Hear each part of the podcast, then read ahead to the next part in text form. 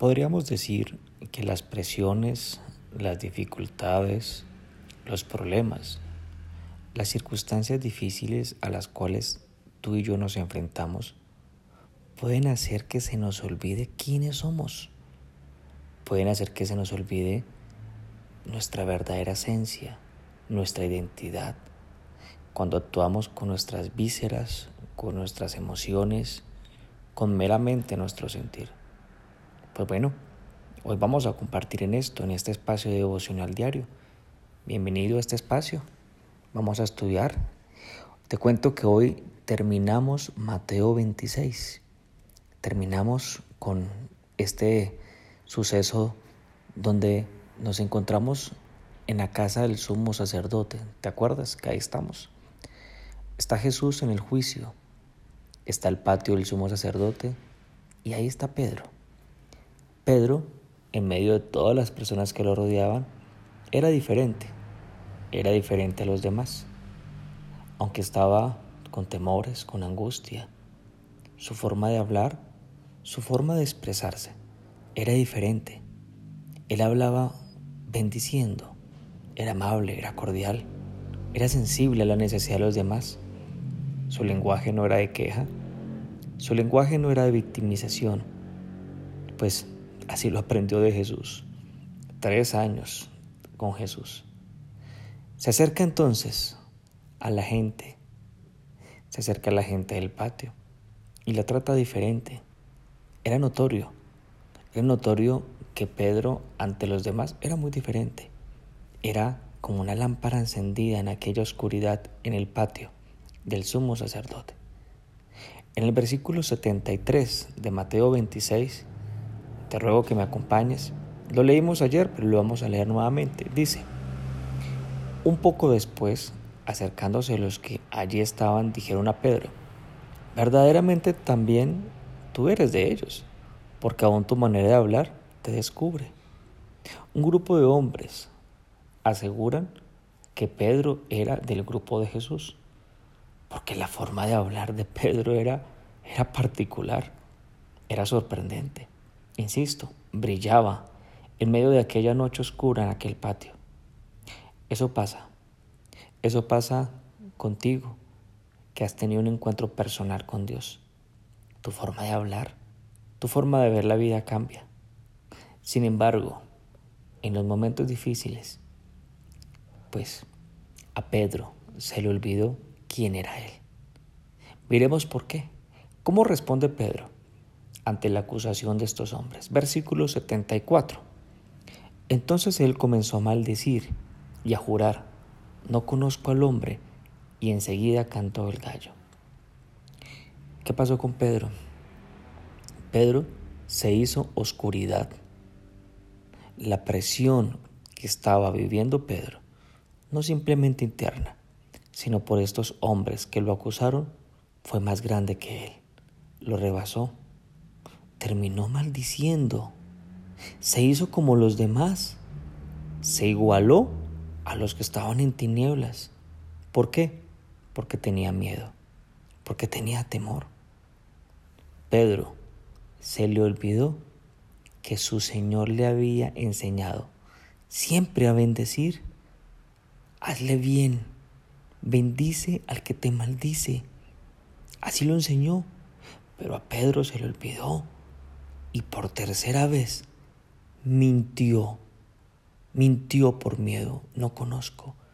Por tercera vez negó a la persona que más lo había amado en este mundo. Lo negó. Permíteme compartir contigo porque esta es la realidad. Esa es la realidad nuestra. Esa es la realidad de muchos hijos de Dios. Si te acuerdas en el versículo 35 de este mismo capítulo 26, Pedro le dijo a Jesús, si es necesario, moriré contigo y no te negaré. Y Jesús le dijo, pues de cierto, de cierto os digo que antes de que cante el gallo, me negarás tres veces. Pedro representa la mayoría de los hijos de Dios. Impulsivos, emocionales. Sí, Dios, estaré contigo. pero ante las presiones, ante los problemas, ante las dificultades, se les olvida quiénes son. Bueno, ya le pasó a Pedro, para que no te pase a ti, no te dejes llevar por el sentimiento, no te dejes llevar por la duda, no te dejes llevar por la tentación, no te dejes amedrantar por el miedo. No, no se te olvide quién eres tú. Versículo 75. Entonces Pedro se acordó de las palabras de Jesús, que le había dicho, antes que cante el gallo me negarás tres veces, y saliendo fuera lloró amargamente. Pedro se dio cuenta, Pedro volvió en sí, se dio cuenta que le había regado, se cumplió, se cumplió lo que Jesús le había dicho, se cumplió lo que él le dijo a Jesús se cumplió, porque sus palabras siempre se cumplen. Cielo, tierra pasarán, pero sus palabras permanecerán para siempre. Así dice la escritura. Sus palabras permanecerán siempre. Y cuando se dio cuenta que se había equivocado, dice que lloró amargamente. Te podrás imaginar el dolor que había en el corazón de Pedro había en su corazón ese sentimiento. Le fallé. Le fallé a quien más me ha amado en el mundo. Le fallé a quien me enseñó a vivir. Le fallé a quien en mis peores momentos me ha amado. Le fallé aquel que me tuvo paciencia, aquel que me enseñó, aquel que nunca me juzgó aquel que aún como un papá me regañó, ese sentimiento de decepción. Estoy decepcionado conmigo mismo. Ese sentimiento de indigno, me siento indigno, de fracaso, he fracasado. Ese sentimiento de culpa, eso estaba cargando Pedro, nuestro buen amigo Pedro que nos representa a nosotros. Ahí está, ahí estamos nosotros. Ahí está nuestra vida reflejada cuando se nos olvida quiénes somos. Te vas a enfrentar a diferentes circunstancias, te vas a enfrentar a diferentes presiones, pero es tu decisión si a ti se te olvida quién eres tú. Sabes que hay una buena noticia con todo esto, que a pesar que tú y yo le neguemos una, dos, tres o todas las veces, a pesar que me sienta que le fallé, su amor, su amor está contigo siempre. Siempre te amará, siempre estará contigo.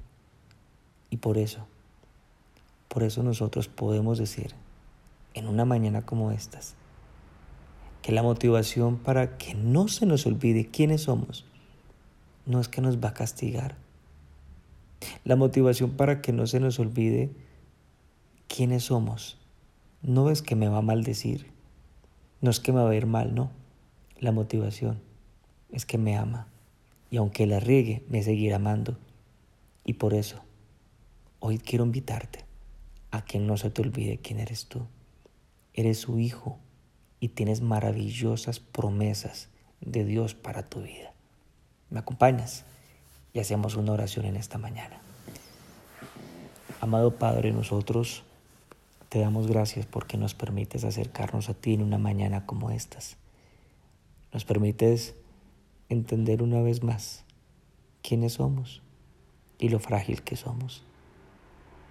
Nos permites entender tu paciencia, tu misericordia, tu eterno amor, que aunque nosotros te hemos negado, te damos la espalda. Hemos experimentado ese sentimiento de fracaso que te fallamos. Tú estás ahí. Tú nos amas. Y tú no te olvidas de nosotros. No para juzgarnos, sino para extender tu mano siempre a nosotros. ¿Cómo voy a negarte? ¿Y cómo voy a olvidarme de ti? ¿Y cómo apartarme de ti? Me es imposible, porque nadie nos ha amado tanto como tú a nosotros. Por eso te bendigo y por eso te digo que hoy aprendo de Pedro para fortalecerme en ti y ante las demandas de la vida, ante las presiones y dificultades, no olvidarme de quién soy yo, no olvidarme de lo que me enseñaste. Bendice, hazle bien, no olvidarme que te represento a ti. Tú no lo harías, tú no mentirías, tú no me negarías, tú no lo harías. Gracias, porque nos enseñas a ser un hombre de verdad, aún en las peores condiciones. Ahora te pido tu bendición, que el Dios que te ama y que extiende su misericordia sobre tu vida, te bendiga. Amén y amén.